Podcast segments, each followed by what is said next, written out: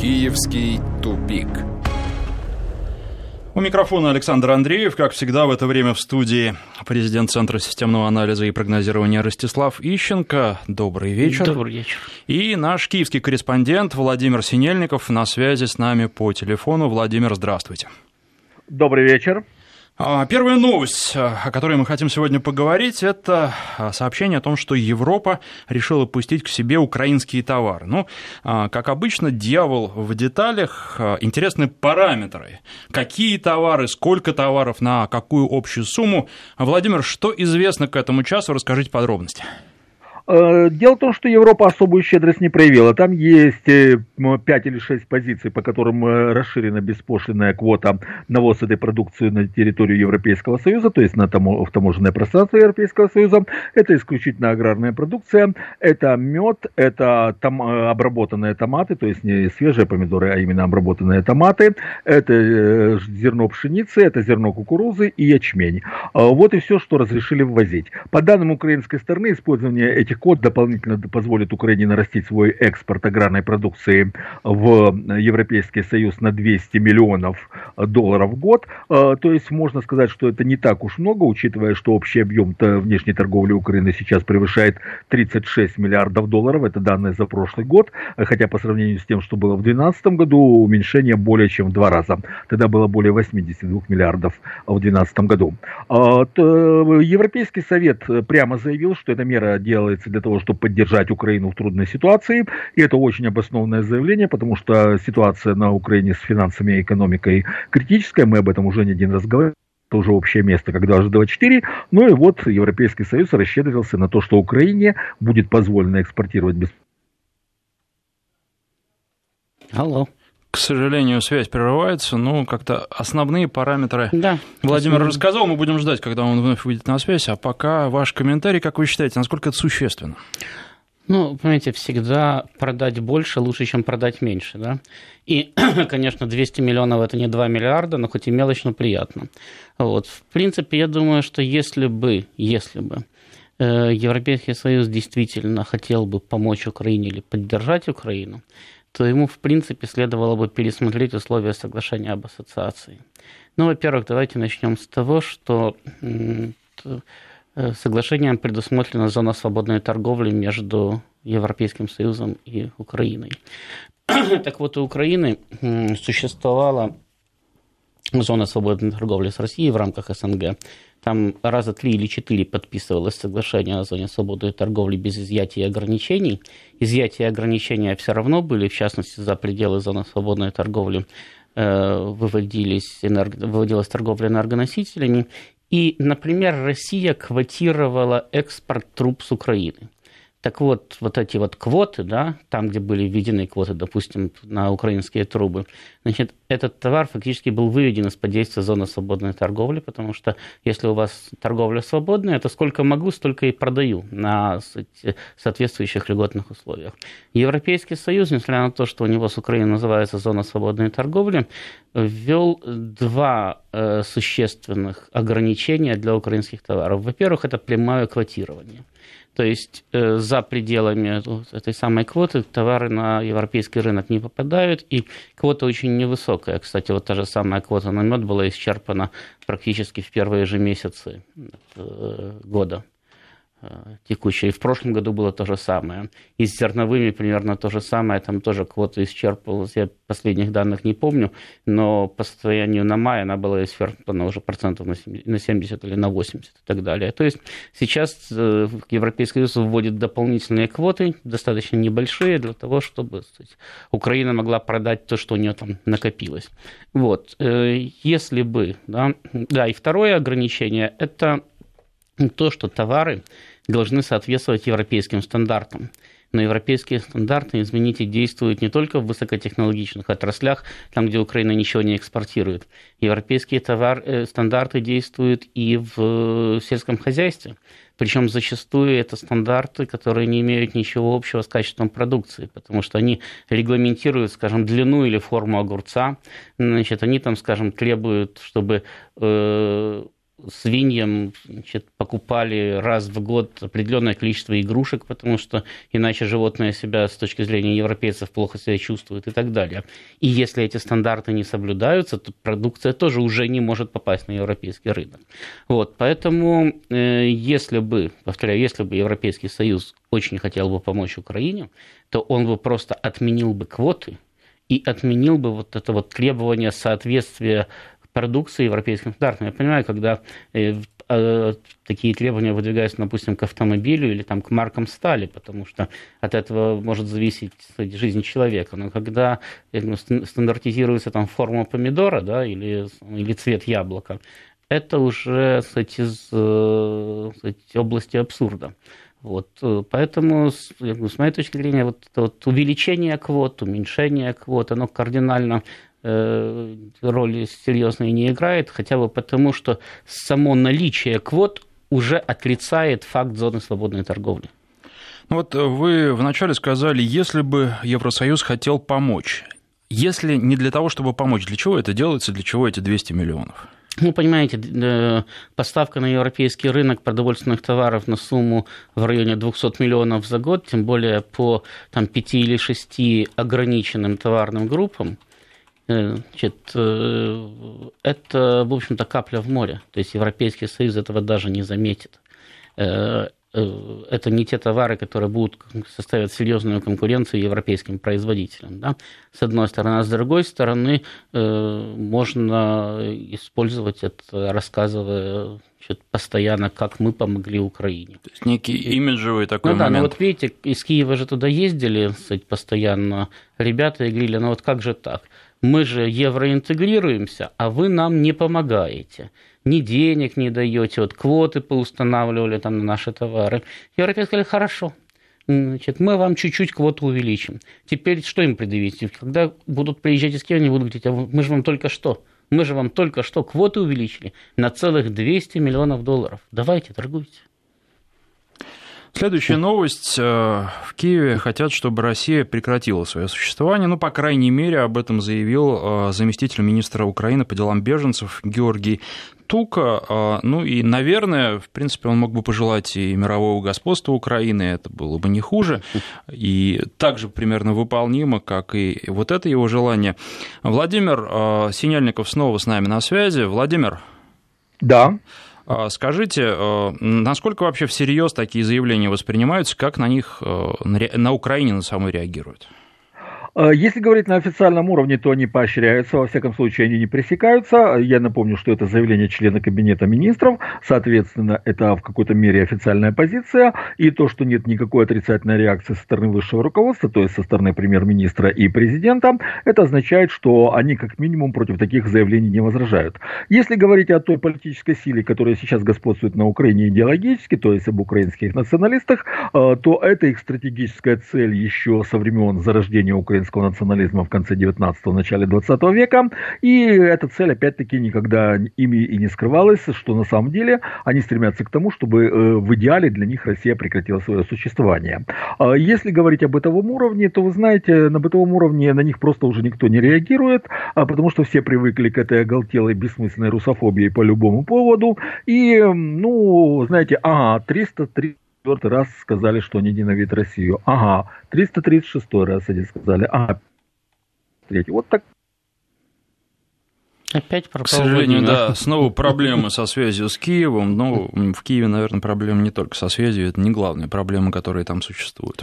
Ну, а, понимаете, я должен сказать, что в данной ситуации как раз э, Тука просто констатирует факт, э, причем факт бесспорный. Э, дело в том, что в том виде, да, в каком существует, создано нынешнее украинское государство, оно действительно предполагает, что должен остаться кто-то один, или Украина, или Россия. Вдвоем они на политической карте существовать не могут. Э, потому что само украинское государство, подчеркиваю, в том виде, в той концепции, в каком оно создано, э, само украинское государство создано как государство, отрицающее русскость, по большому счету. Э, как государство, которое строится на именно отрицании, на разрыве всех связей с Россией. Не случайно, я уже когда-то говорил, главная рекомендация украинских националистов, как стать украинцем, убить в себе русского. Значит, то есть поэтому нет ничего удивительного в том, что они стремятся не только убить русского в себе, но и Россию рядом с Украиной. Вот. И, в общем-то, я кстати, не вижу возможности сейчас изменить эту ситуацию, потому что э, практически вся украинская политическая элита действующая, и та, которая находится в оппозиции вроде бы к режиму, да, там, в парламентской, даже та, которая находится вне парламентской оппозиции к режиму, там, Э, та же самая запрещенная коммунистическая партия Украины, по сути, вытесненная из политического пространства. Так вот, вся украинская действующая политическая элита, она в той или в иной мере, да, кто-то в более мягкой форме, кто-то в более жесткой форме, а кто-то уж совсем в зверской форме, да, придерживается одной и той же абсолютно концепции, которую в свое время Леонид Данилович Кучма э, выразил значит, в названии своей книги «Украина не Россия».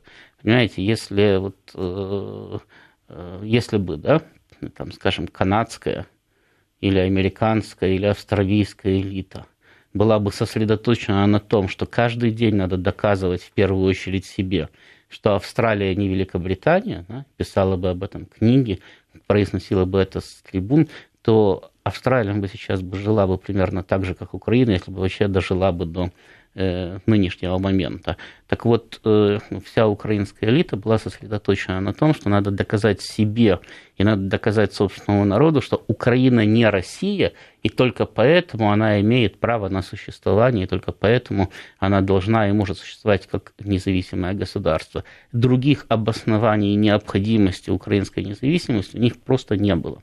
Значит, соответственно, вот эта вот русофобская концепция, да, она в том или ином виде может быть в более мягком, но она будет продвигаться всегда. И, кстати, вот, э, есть даже самое, простой исторический пример, да, причем из нашей совсем недавней истории. Все более или менее там, ну, эффективные хотя бы с пиаровской точки зрения наработки да, по противостоянию России, которые Э, действуют при нынешнем правительстве, были разработаны, а большая часть и внедрена при правительстве Николая Азарова и при президентстве Януковича, которые отнюдь не считались какими-то там особыми врагами России, даже наоборот рассматривались как э, э, люди, с которыми можно выстраивать вроде бы партнерские отношения. Да?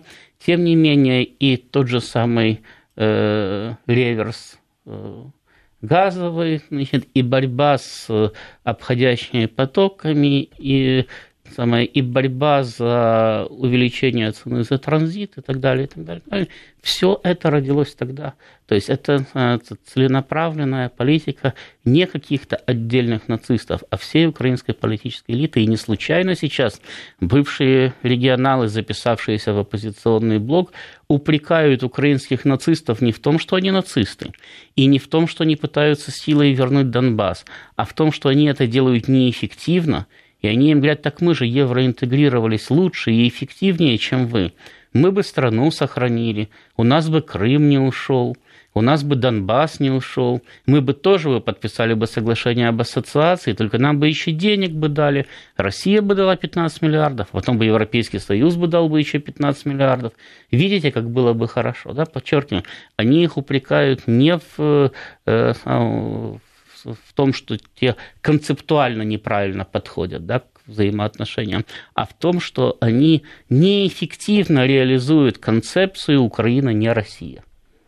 Ну вот э, это с одной стороны, а с другой стороны, э, если бы не Россия, была бы Украина кому-нибудь нужна? Ведь Украина – это буферное государство, которое находится на стыке цивилизаций. И если бы э, не Россия, то э, мог бы э, тот же Порошенко поехать попросить денег, и дал ли ему кто-нибудь хоть сколько-нибудь денег? Зачем он был бы нужен? Ну, это, даже сала ведь у них это нет. Уже, это уже другой вопрос, потому что, скажем, тем же самым страдальцам по Майдану, да, задолго до их Майдана, я говорил, что, ребята, вы понимаете, что для вас самое страшное – это победить.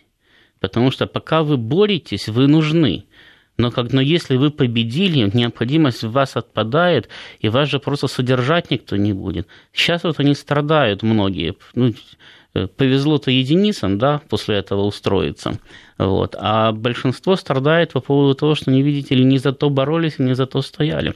То же самое действительно относится к украинской политике. Если предположить, что когда-нибудь Украина сможет реализовать свою мечту и ликвидировать Россию в принципе, то тогда, конечно, возникнет вопрос, а зачем нужна Украина? Но это же будет уже потом. Причем, понимаете, все-таки ликвидировать Россию не так просто, как организовать Майдан в Киеве. Поэтому теоретически мы, конечно, можем рассуждать о пагубности э, таких стремлений, да, но поскольку у Украины шансов не пережить э, ближайшие там, год-два значительно больше, чем у России исчезнуть даже в отдаленной перспективе, да, то, в общем-то, об этом сейчас украинские руководители могут не заботиться, о том, как жить без России. А еще одна популярная на Украине тема – это тема импичмента президента, и Олег Лешко призвал а, народных депутатов Верховной Рады собраться на внеочередную сессию для того, чтобы как раз а, вынести вотум недоверия главе государства. Владимир, а, вы снова с нами на связи. Я обращаюсь к нашему киевскому корреспонденту Владимиру Синельникову. Скажите, с одной стороны, а, тема популярная, с другой стороны, внеочередная сессия а, – это собрание не очень популярное, потому что лето, стало тепло в Москве, думаю, что у вас тоже потеплело, и есть другие дела, предполагаю, у народных депутатов. Как вы считаете, что победит вообще эти призывы, насколько они имеют какое-то сейчас значение, лечения и а, могут ли у них быть далеко идущие последствия? А, во-первых, следует отметить, что Ляшко уже не первый раз пиарится на, на этой теме. Первый раз он об этом заявил еще в апреле прошлого года, когда тоже призвал к импичменту президента Порошенко. А в данном случае он возвращается к тому же самому пиару. Дело в том, что учитывая оппозиционное настроение на Украине, абсолютно оппозиционное по отношению к нынешней власти, сейчас практически все политики, за исключением тех, кто входит в правящую коалицию, то есть Народного фронта и блока Петра Порошенко, пиарятся именно на теме оппозиции к президенту и правительству. А, Ляшко э, наиболее радикальный из них, то есть он пиарится очень жестко, и он э, призывает э, к импичменту э, Порошенко, при этом прекрасно отдавая себе отчет, что сейчас это нереально организовать. Дело в том, что для начала процедура импичмента президенту прописана в Конституции, и для ее начала необходимо 226 депутатов, а потом долгие сложные промежуточные этапы, и на завершающем этапе необходимо три четверти депутатского корпуса проголосовать. То есть это на сейчас абсолютно нереально. А, но Ляшко заботится о том, чтобы поднять свой личный рейтинг, рейтинг оппозиционера, поскольку, опять-таки, все уже, э, уже очень долго говорят о неизбежности досрочных выборов в Верховную Раду. Э, создается впечатление, что говорить об этом будет до тех пор, пока не наступит срок очередных выборов. Но, во всяком случае, о том, что э, сейчас политический имидж можно сделать только на критике власти, это Ляшко прекрасно и четко понимает. И он не стоит за словом, за словом в карман не лезет, для того, чтобы показать, какой он крутой, решительный, жесткий, как он непримирим по отношению к президенту Порошенко. Э, и надо сказать, что, учитывая вот э, данные опроса общественного мнения, это падает на благодатную почву, потому что вот, например, 23 июня было последнее социологическое исследование на тему, за кого бы вы голосовали на, голосовали на досрочных выборах, вообще просто на выборах Верховной Рады. Так вот, блок Порошенко спустился на пятую позицию, у него 4,8% поддержки избирателей, и это означает, что он даже не преодолевает 5% барьеры, не попадая в следующую Верховную Раду.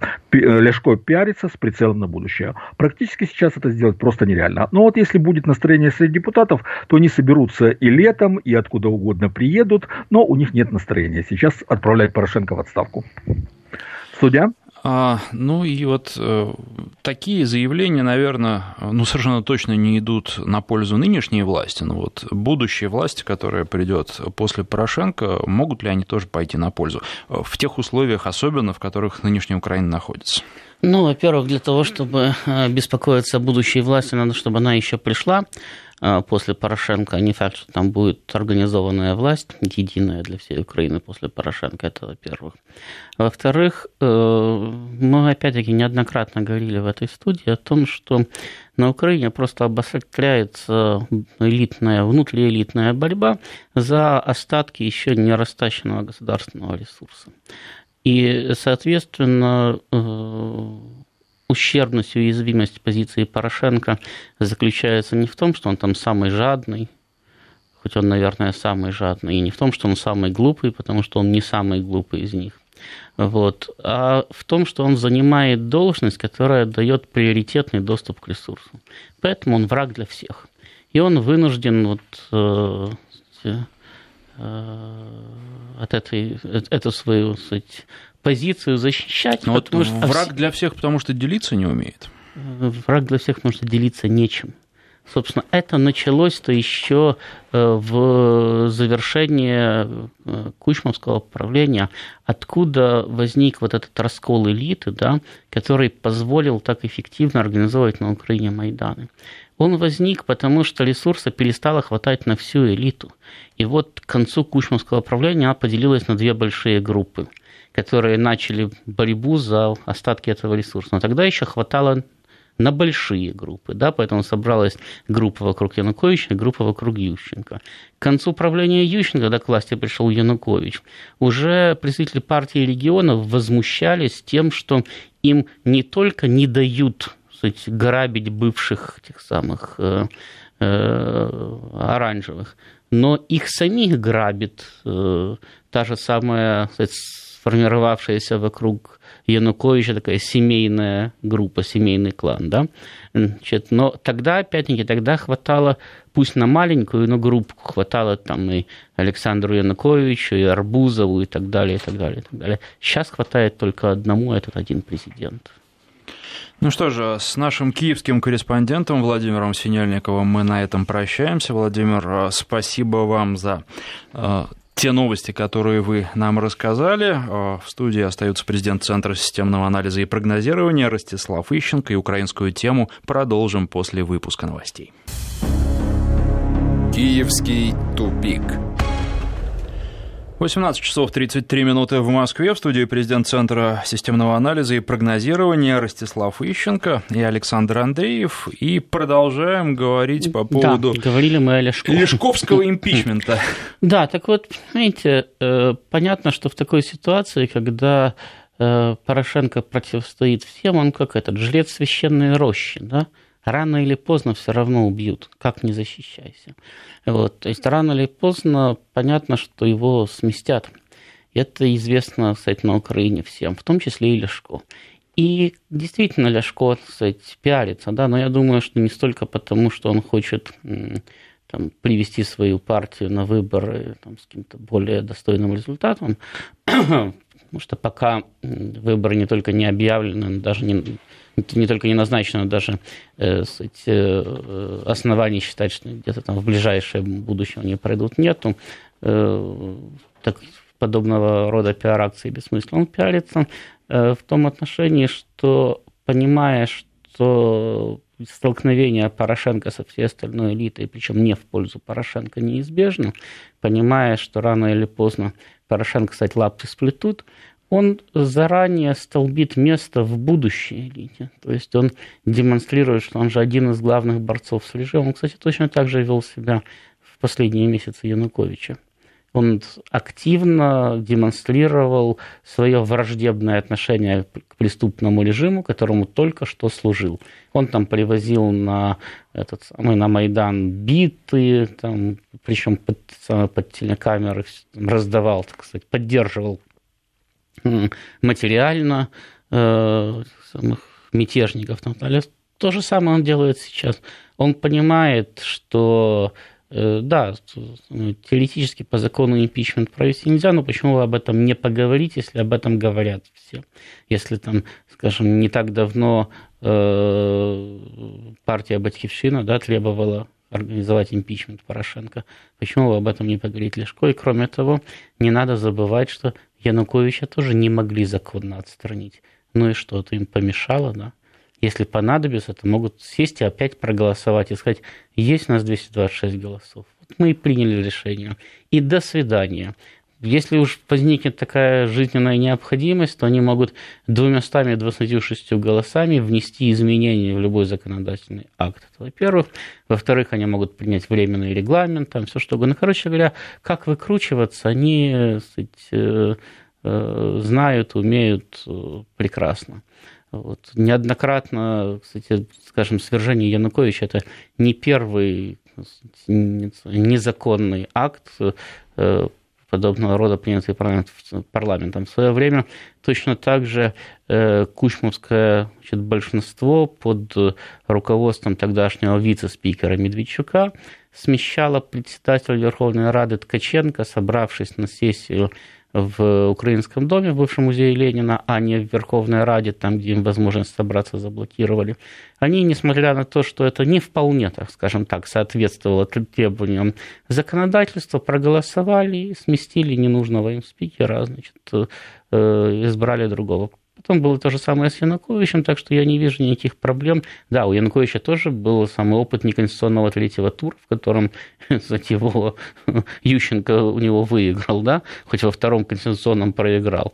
Значит, поэтому и Порошенко совершенно спокойно могут сместить не используя кстати, конституционную процедуру, а выходя за пределы кстати, конституционной процедуры.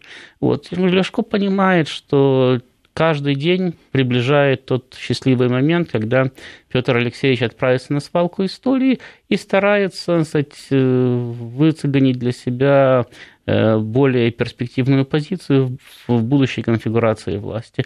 Больше он, естественно, ни о чем не думает, потому что, опять-таки, вот можно э, спросить, как было, а что вот Украина не понимает, что без России она никому не нужна.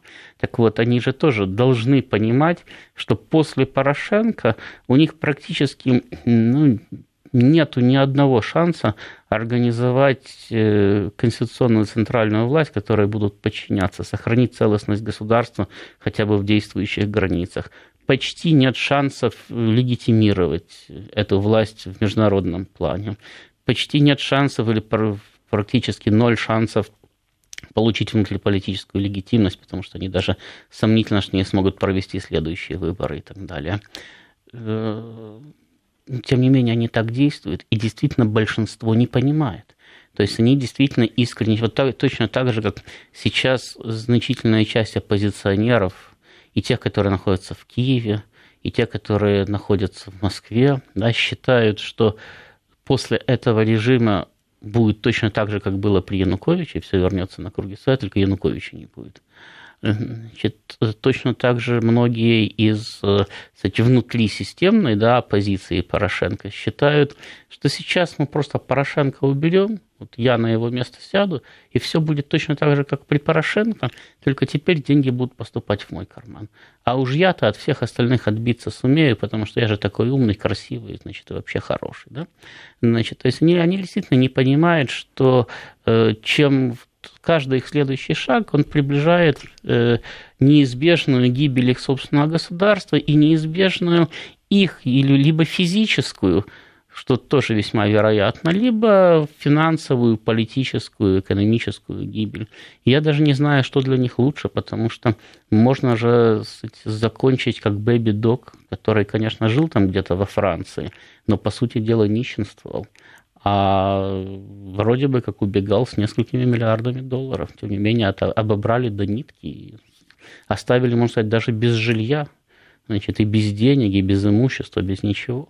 Вот. Ну, к сожалению, Украина потому и дошла до такого состояния, как сейчас, что такая у нее, кстати, понимающая элита. Ну вот э, тут следующее заявление, к которому мы переходим. Наверное, можно сказать, что уже проходит э, на Украине дележ э, шкуры обреченного президента, причем не все, по крайней мере, публично изъявляют желание в эту шкуру облачиться. Глава украинского правительства Владимир Гройсман заявил, что у него нет президентских амбиций, не видит он себя президентом Украины. Как вы считаете, это правда? Действительно, он не видит себя президентом или он а, просто пытается сейчас что-то продемонстрировать, а случись возможность, то за это место будет бороться. Или он считает, что просто действительно понимает состояние Украины, понимает то, что следующий президент не факт, что будет, если будет, то участь его будет незавидна, и хочет от этого дистанцироваться. Я думаю, что он говорит правду, да, что он не видит себя президентом Украины, не потому, что он там понимает, какие проблемы ждут президента. Потому что он трезво оценивает свои собственные возможности. Все-таки э, Гройсман такой инфант да, украинской политики. Вот недавно Порошенко достал с Винницкого рынка и сделал вначале мэром Винницы, а потом премьер-министром Украины. То есть у него нет собственной серьезной значительной команды, у него нет опоры э, серьезной в украинской элите, у него нет серьезной опоры в силовых структурах Украины и рассчитывать на то, что он каким-то образом сможет избраться в президенты, ему не приходится. Он понимает, что, это, что есть масса более так сказать, серьезных конкурентов, которые его просто не пустят. Это первое.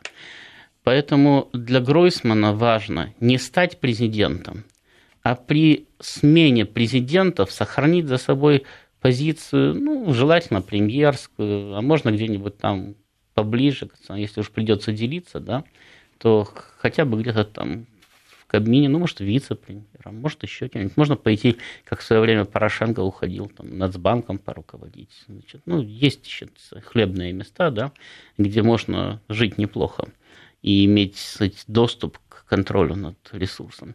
Э, сейчас позиция Гройсмана чем для него хороша?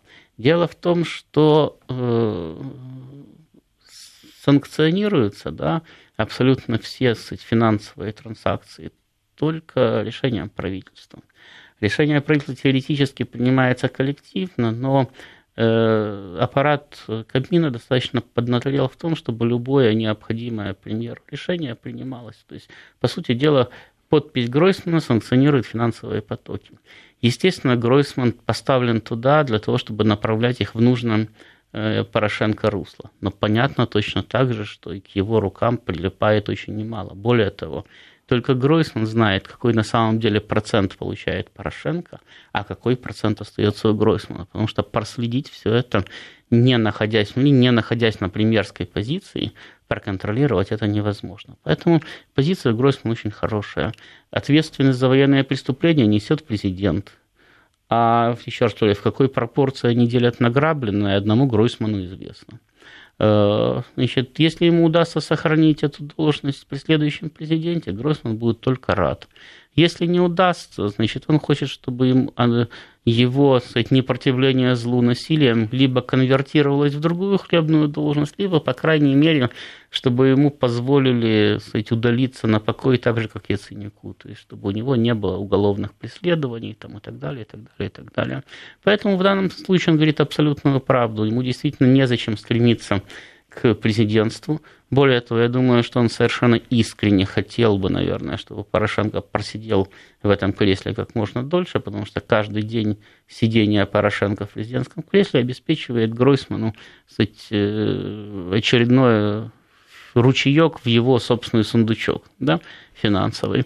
Вот. Э, ну, опять-таки, Гройсман понимает, что ничто не вечно под луной, и что Петру Алексеевичу осталось не так долго, как, может быть, хотелось бы. Вот. Поэтому он заранее кстати, стелит соломку для того, чтобы э, следующие, которые придут, не говорили, вот Гройсман – это э, слуга преступного режима, а говорили бы, ну что, хороший такой премьер, и нам может подойти. Напоминаю, что в студии президент Центра системного анализа и прогнозирования Ростислав Ищенко. Сейчас э, прерываемся буквально на пару минут на рассказ о погоде, после которого продолжим. Киевский тупик. Президент Центра системного анализа и прогнозирования Ростислав Ищенко, Александр Андреев. И если продолжать тему Гройсмана, а, с одной стороны, вы нарисовали портрет такого очень четко понимающего свои возможности человека, а, который, ну, в некотором смысле а, демонстрирует свою лояльность уже к будущему президенту, заявляет, что он, в общем, ни на что особенно не претендует и будет рад тому, что ему дадут. А, в общем, с другой стороны, обычно такие соображения и такое поведение людям с рынка, они не свойственны, потому что люди с рынка, которые э, сумели занять высокие позиции, они готовы идти и дальше. Вот э, такая четкая самооценка. Ну, понимаете, все-таки Гройсман не пробивался на эти должности, да, а его туда, кстати, провел Порошенко, как э, своего человека. Еще раз повторяю, что не надо быть семи пядей во лбу, чтобы примерно представлять себе расклад украинских политических сил и понимать, что если ты полезешь не туда, куда позволяют твои возможности, тебя просто убьют. Значит, еще раз говорю, Гройсмана, в общем-то, достаточно хорошая позиция. Он еще молодой, уже богатый и не замешанный в военных преступлениях.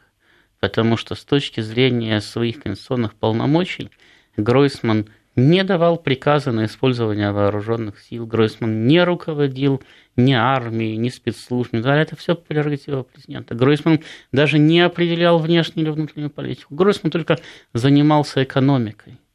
Значит, какие претензии? Вы что делали? Да вот страну спасал. Помогал хоть как-то выживать.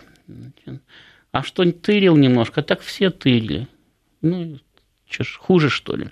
Вот. Во всяком случае, я думаю, что Гройсман не предполагает, что ему будут предъявлены обвинения в коррупции когда-нибудь, потому что действительно тогда надо предъявлять всем. Такая да? мелочевка, да, по Значит, сравнению с тем, что происходит. Да, поэтому, поэтому задача Гройсмана просто сохранить себя, сохранить свои деньги и воспользоваться ими потом в следующей жизни.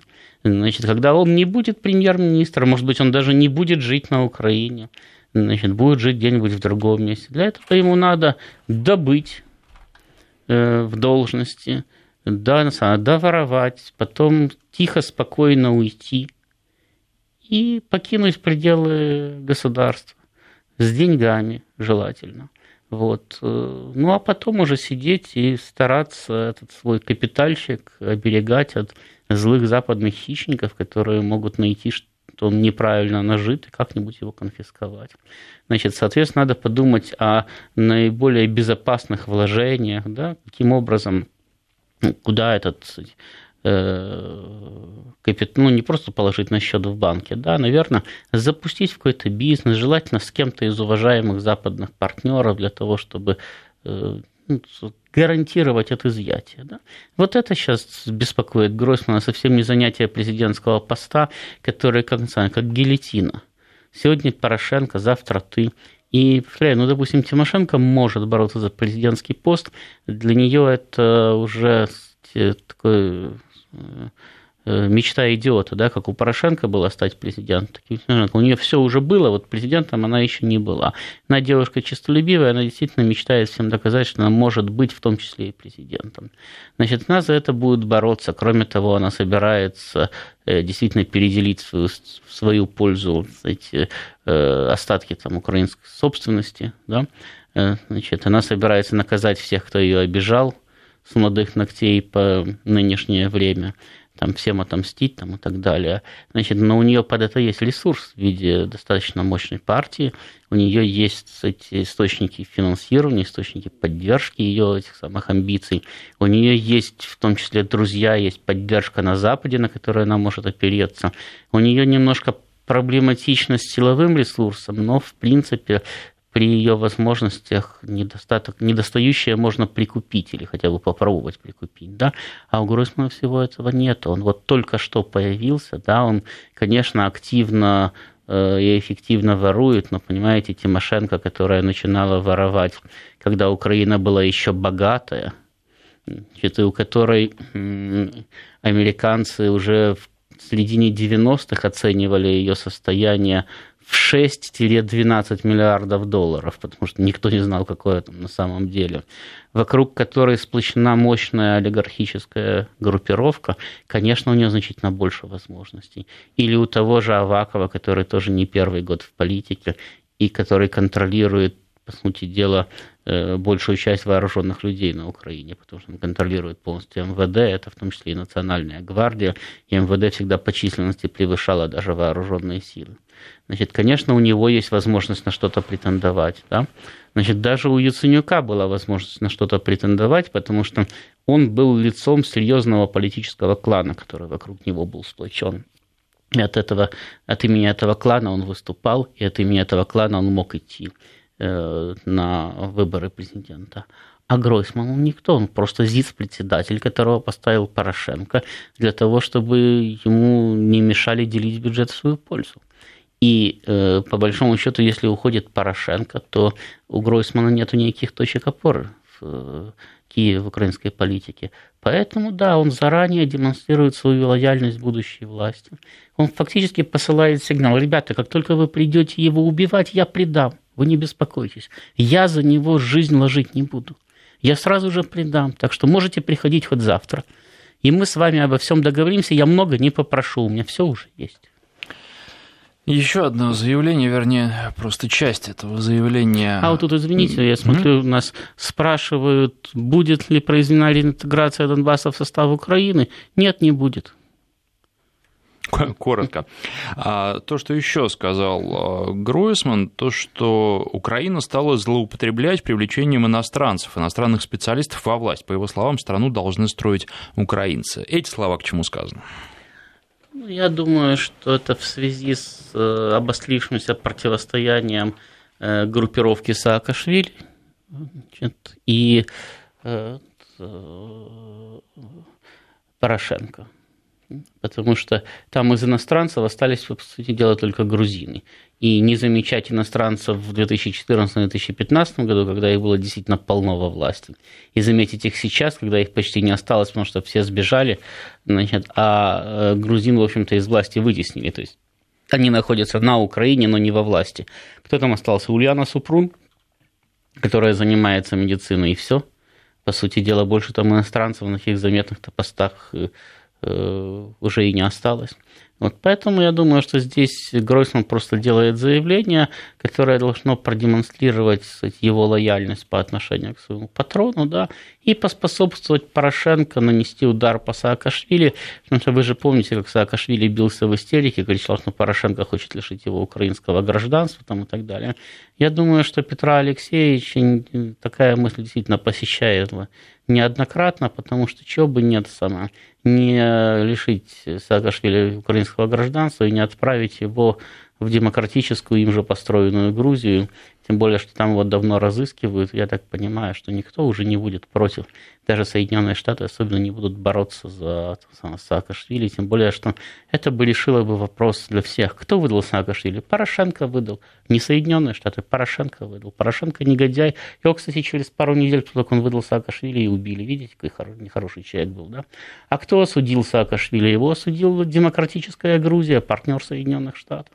Теперь грузины не обижаются на Вашингтон, который якобы прятал от них Саакашвили. Значит, всем хорошо, ну и Саакашвили заодно в тюрьме там безопасно.